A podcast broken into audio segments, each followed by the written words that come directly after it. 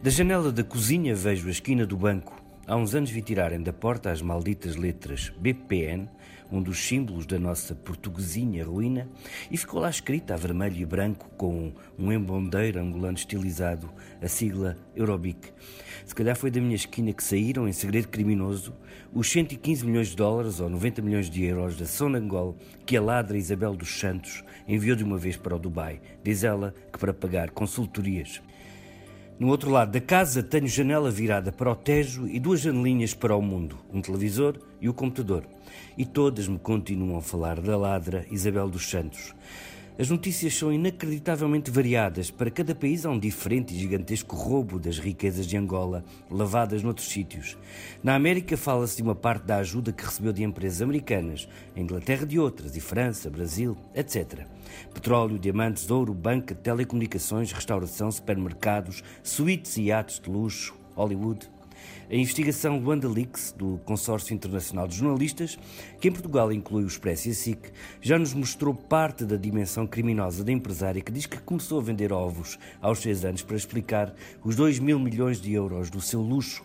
Supostamente fez tudo em 20 anos de trabalho e de inteligência. Divido 20 anos, 240 meses por 2 mil milhões e concluo que Isabel dos Santos recebeu um salário médio mensal de 8 milhões 333 mil e 333 euros e 33 cêntimos e por ali até ao infinito e mais além.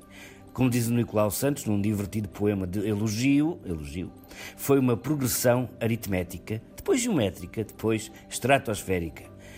Ela comprou-nos na crise, mas quem deu mais para isto não fomos nós. Foi o menino que morreu de malária, a menina que cresceu na fome, a criança que nunca vai aprender bem português, quanto mais falar em inglês com sotaque escolhido.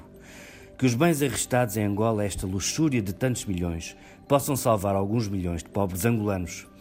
Lembrando dos tempos em que no Contra-Informação fazíamos um episódio sobre o presidente José Corrupto dos Santos e a Isabelinha Corrupta dos Santos, e nessa noite, por erro técnico, o episódio dos bonecos políticos falhava na RTP África.